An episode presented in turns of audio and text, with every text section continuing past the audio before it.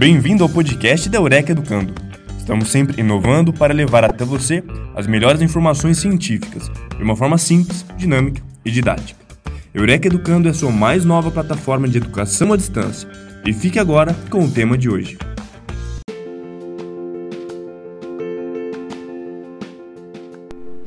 Olá pessoal, aqui é Pablo Kurlander e vou contar para vocês um pouquinho de por que, que nós resolvemos né, colocar o nome de Eureka para nosso projeto, por que, que de onde vem esse nome, né, que alguns de vocês devem ter ouvido algumas vezes, já com certeza. É, e tem duas histórias, na verdade, para o nome de Eureka. A primeira de todas, que é a história mais comum, né, ou, ou mais evidente, alguns de vocês já devem conhecer com certeza, a história de Arquimedes, né, que eh, Arquimedes, que era um cientista grego que vivia em Siracusa, eh, aproximadamente no, na, na, época do ano 200 a.C., ele era um, dos alquimistas, dos cientistas que trabalhava a serviço do rei, e ele tinha eh, cedido uma certa quantia de ouro para o ourives fabricar uma coroa, eh, mas sempre se tinha uma, uma, desconfiança de que os ourives utilizassem de fato todo o ouro que era concedido para eh, executar o trabalho, para, né, para produzir essas joias, ou que não misturassem com outros materiais menos nobres.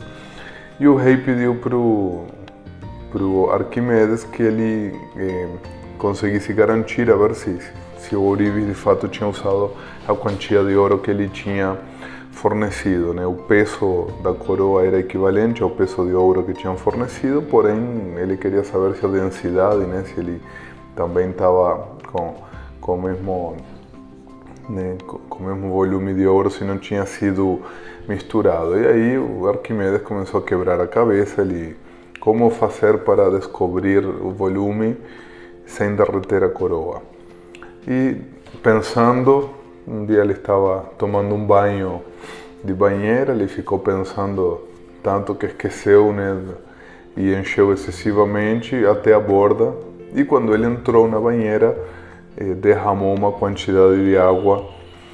Eh, e aí ele teve a ideia e percebeu que estava aí a solução do seu dilema ou seja, né, quando o recipiente está cheio até a borda de água e você inserir um objeto nele, vai derramar uma quantia de água equivalente ao volume do objeto, né, do corpo que entra na água. E aí ele entendeu que eh, a solução do seu problema com a coroa estava ali. Ele precisava submergir a coroa num recipiente cheio de água e calcular o volume da água que se deslocasse eh, quando ele fizesse esse procedimento. E por causa disso, né, esse é o momento icônico da história, né, ele sai gritando pelado na rua, né, eureka, eureka, que significa encontrei, encontrei. E a palavra eureka acaba se tornando então um ícone, um, um símbolo da resolução dos problemas mais difíceis, né, e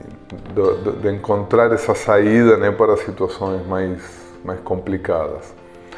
É, em relação a isso, bom, essa história sem dúvida é uma história bem conhecida e, e, e só isso já seria um bom motivo para dar esse nome é, para nosso trabalho, para essa plataforma de educação. É, mas muitos me conhecem um pouco da história, talvez através da, do livro dos Doze Passos também, no qual eu conto minha história. E para mim tem um peso afetivo também esse nome, é, que foi um dos motivos também, ou talvez principalmente, é, que essa palavra sempre fez parte da minha história, eu sempre convivi com isso, que no, eu sou uruguaio, como vocês sabem, é, e no Uruguai é, um país bastante pequeno, Montevideo, onde eu morava, é a capital, e, e próximo da capital tem é, várias cidades balneário, é, que não são necessariamente balneários né, de turismo internacional, chique, né, que nem Punta del Este, por exemplo, são balneários pequenos é, e que é bastante comum as pessoas né? não precisa ser de classe alta, né? de classe média, irem né? nos, verões, nos verões passar na, né? nesses balneários. E uma, é, um, um, costume que se tem né? é que é, o pessoal de lá dá nome para as casas dos balneários. Né?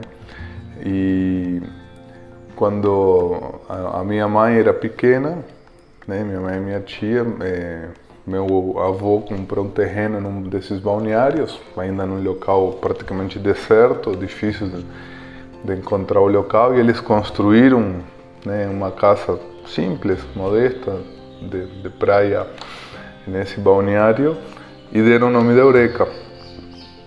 E aí toda a infância da, da minha mãe, com meus avós foi lá não, nessa casa e depois quando eu nasci fui crescendo toda a minha infância e adolescência né é, todo, todo, esse período a gente passava a, o verão nessa nessa casa que era Eureka. Inclusive até chegar no final acho muitos de vocês sabem também que, que parte da minha história envolve um processo de, de, início de consumo de drogas, de ter vários problemas por causa disso, até ter chegado no? final a, a ter sido preso por tráfico de drogas lá no Uruguai. E inclusive também essa casa Eureka tem um, papel importante nessa história porque a polícia foi me buscar nessa casa, eu fui preso lá, é, que apesar de ter sido uma situação muito desagradável, muito triste para todo mundo, eh, foi o início de todo esse processo que me possibilitou trabalhar eh, no auxílio, né, com a recuperação de dependentes químicos em comunidades terapêuticas. Então, aquele foi um momento muito decisivo da minha vida. Eh, eu queria contar um pouco dessa história para que soubessem também que não, não é apenas um nome, um nome né, famoso comercial né, do Arquimedes vinculado, sino sim esse eureka de encontrar um lugar, de ser um lugar eh, afetivo, de ser um lugar né, que tem muitas boas lembranças, muitos bons momentos e, e, que também foi um marco nessa história da minha vida, tá bom? Até o próximo podcast, um grande abraço para todos.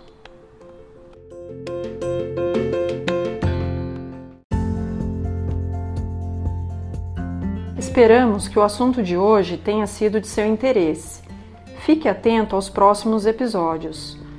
Para conhecer mais sobre a Eureka Educando, siga-nos em nossas redes sociais: Facebook, Instagram e YouTube.